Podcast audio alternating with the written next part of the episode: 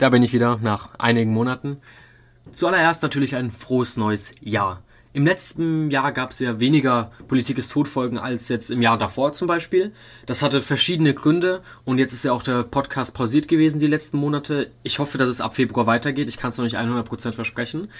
Auf jeden Fall fand ich, da gab es dennoch trotz weniger Folgen spannende Themen, spannende Gäste und spannende Gespräche, die ich mit diesem kleinen Best-of auch nicht unbedingt vorenthalten wollte, auch wenn es natürlich ganze Folgen gibt. Deswegen ist dieses Video eher so ein kleiner Zusammenschnitt aus spannenden Bereichen, aus spannenden Folgen und wo Spannendes gesagt wurde. Und damit wünsche ich viel Spaß. Zur allerersten regulären Folge nach dem Best of 2021 war die Marx-Expertin Antonella Muzupapa wieder zu Gast und es ging, wer hätte gedacht, um das Thema Karl Marx. Genauer zu sein, um die Mythen hinter Karl Marx. Was stimmt, was ist falsch? Naja, also wenn ich es jetzt kurz machen würde, dann würde ich sagen, nee, ist nichts dran.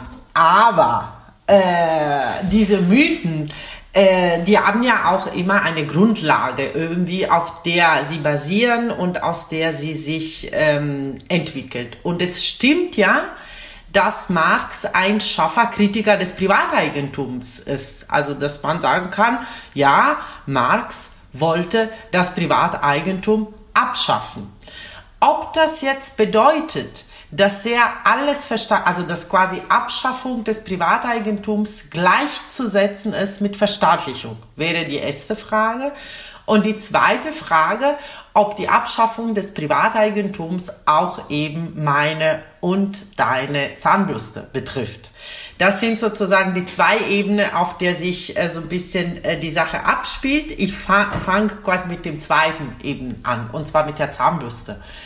Ähm, Marx unterscheidet zwischen Konsumgütern und Produktionsmitteln. Also quasi mit dem Privateigentum an Konsumgüter, wie die Zahnbürste eben, und mit dem Privateigentum an Produktionsmitteln. Das sind ja zwei ganz unterschiedliche äh, Ebenen und Sphären sozusagen der Waren, die man kaufen kann. Die Konsumgüter, die kaufen wir alle, quasi sofern wir natürlich das Geld dafür haben.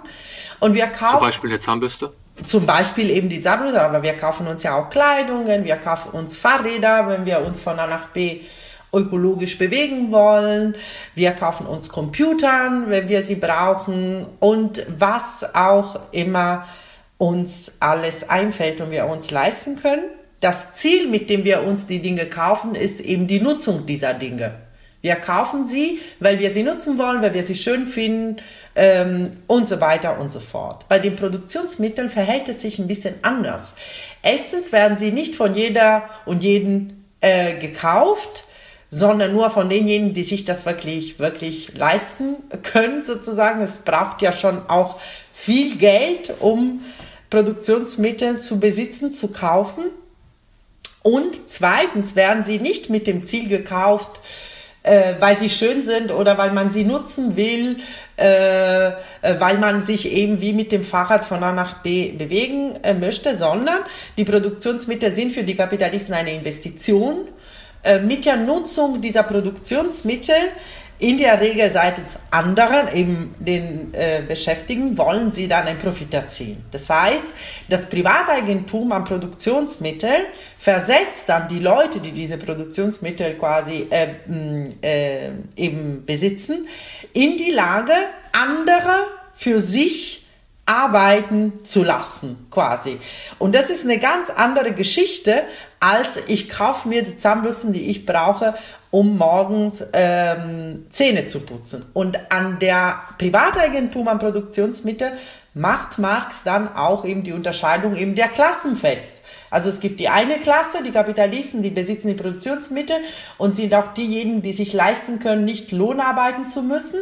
Und die andere Klasse, die besitzt keine Produktionsmittel. Und wenn sie an das Geld rankommen möchte, um sich die Konsumgüter zu kaufen, die sie braucht, dann muss sie für diejenigen arbeiten, die diese Produktionsmittel äh, besitzen. Marx, dann sozusagen, würde man das Privatagentum an Produktionsmittel abschaffen, könnte man hier äh, einiges bisschen anders organisieren. Ich lasse es jetzt mal in dieser Allgemeinheit. Wir kommen ja noch auch zu anderen Mythen. Und jetzt die zweite Frage. Heißt die Abschaffung des Privateigentums an Produktionsmitteln jetzt Verstaatlichung? Also ehrlich gesagt steht das bei Marx nirgendwo.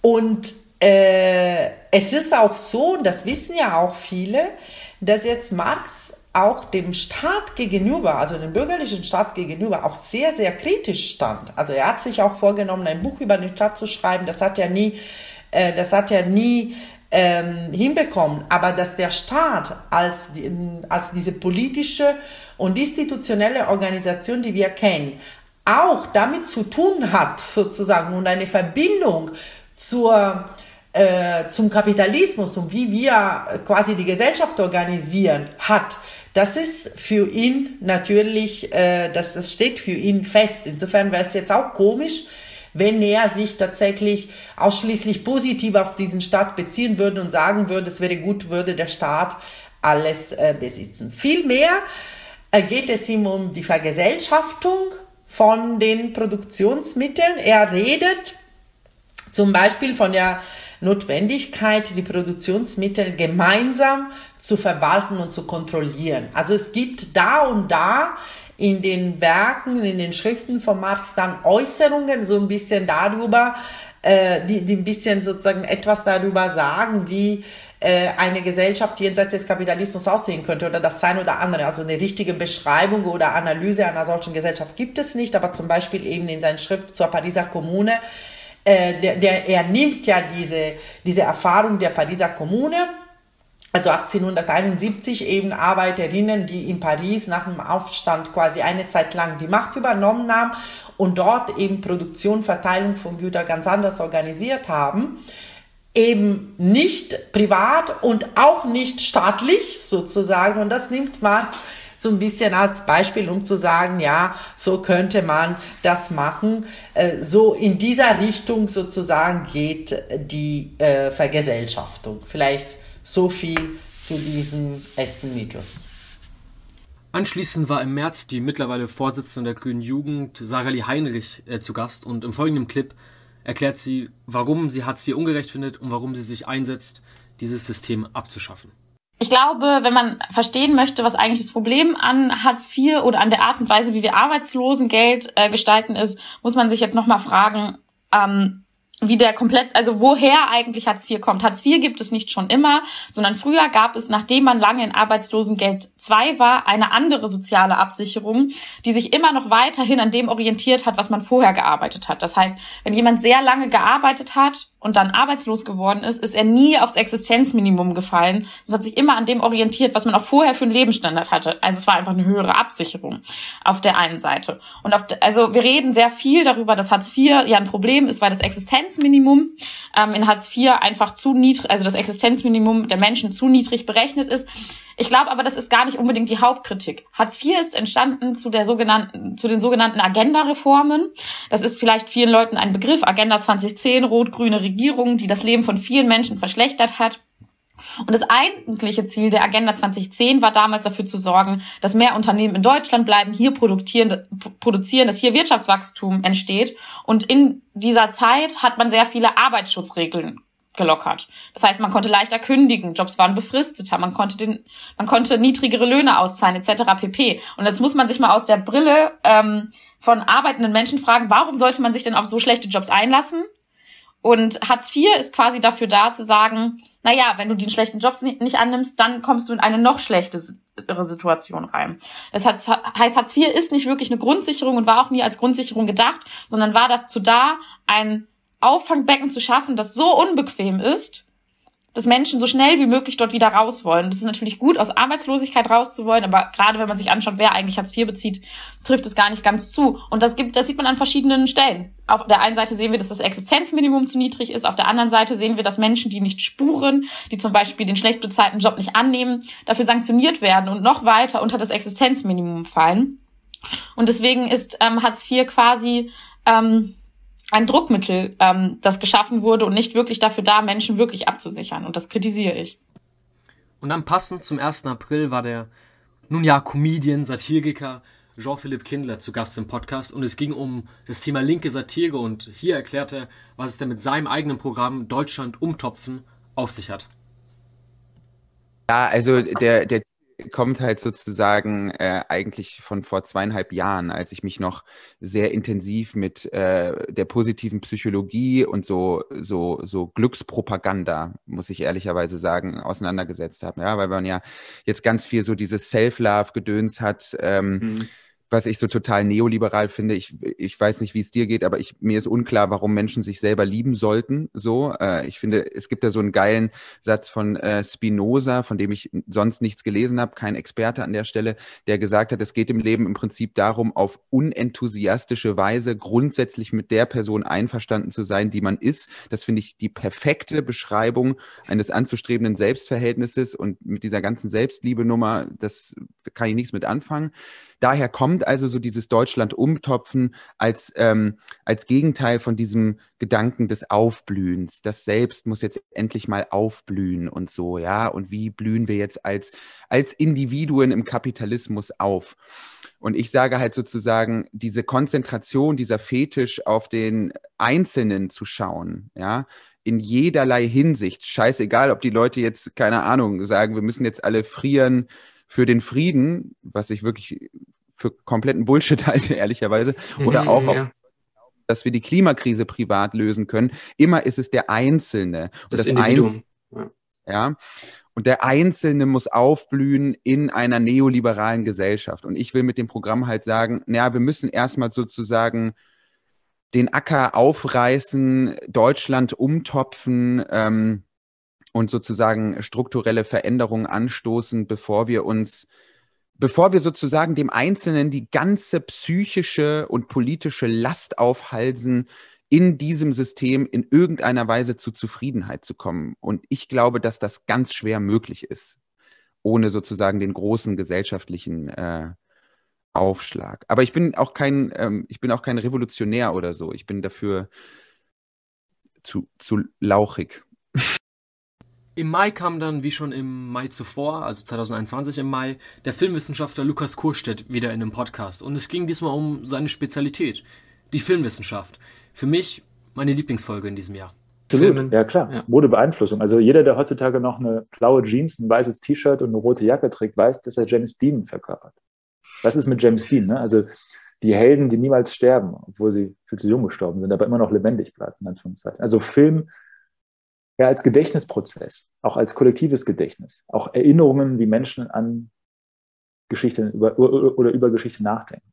Nur ein jetzt irgendwie ein bisschen wahllos wirkendes Beispiel. Also haben wir heutzutage so wenige Film, Filme aus dem Genre des Western. Aber warum war der Western das erste oder mitunter das erste und einer der wichtigsten Genre des amerikanischen Kinos? Also warum gibt es quasi solche Bewegungen, wo auf einmal Genre verschwinden und wieder auftauchen? Wir haben beispielsweise seit 20 Jahren Superheldenfilme en masse. Die gab es davor nicht so. Warum gab es sie nach 2001?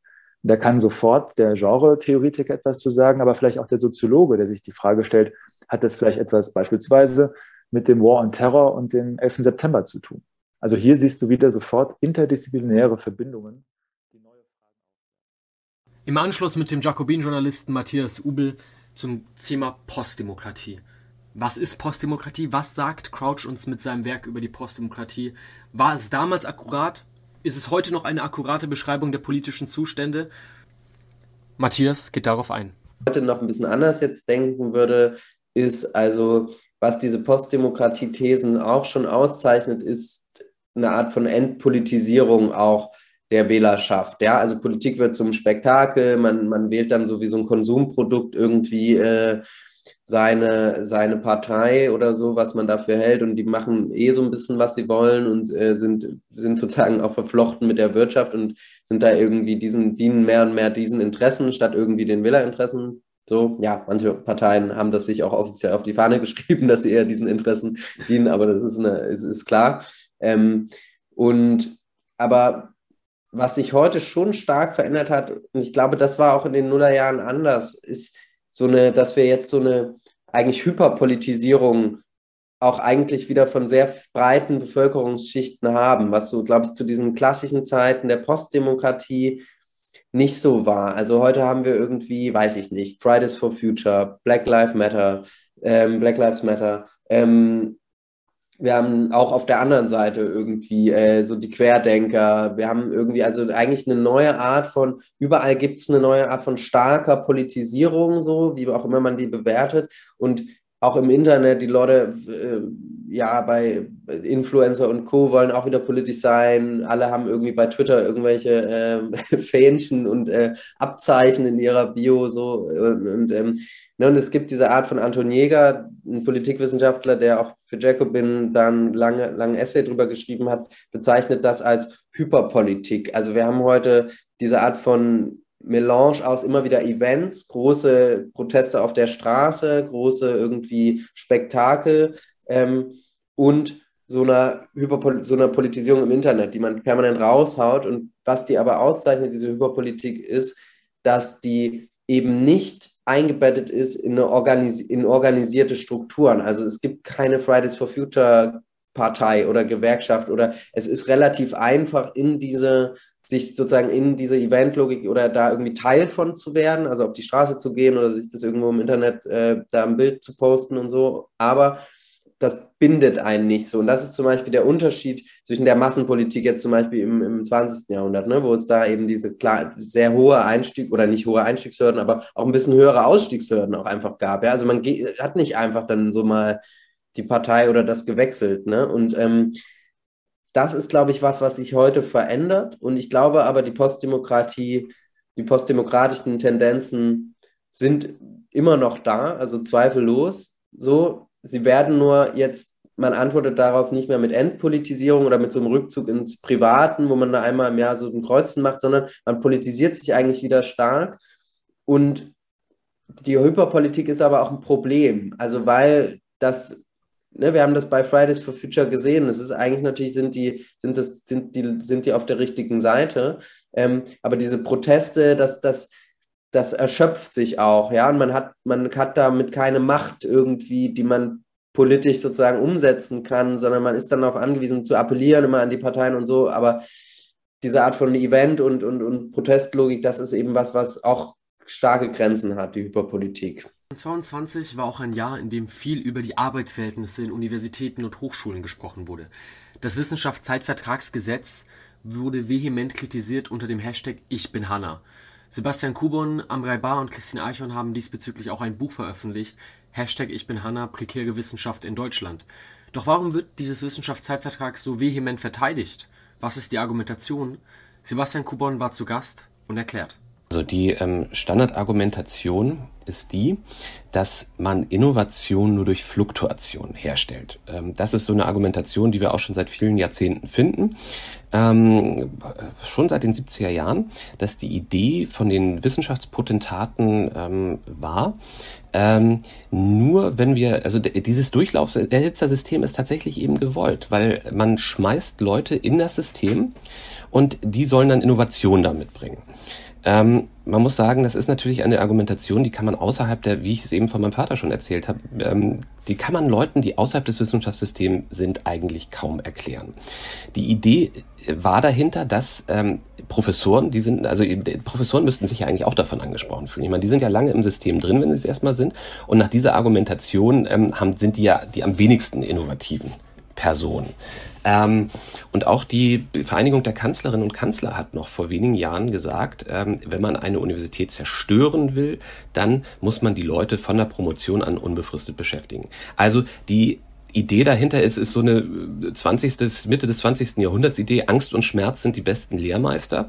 Und nur wenn wir die Leute möglichst prekär anstellen, sind sie auch innovativ und ähm, leisten was. Also äh, unbefristet Hängematte oder so etwas ist da deren, deren Angst. Und ja, das ist natürlich eine Sache, die mit New Work und der heutigen ähm, und der heutigen Arbeitswelt nun überhaupt nichts zu tun haben. Also äh, das sagen übrigens auch immer die Leute, also wenn ich von jeder Person, die mir das in Diskussionen erzählt und ähm, die äh, fünf Euro kriegen würde, das sind natürlich immer die entfristeten Leute, dann bräuchte ich überhaupt gar nicht mehr arbeiten. Also diese Idee ist, die Idee, dass ähm, Befristung innovativ macht, ist nur bei entfristeten äh, Personen irgendwie en vogue.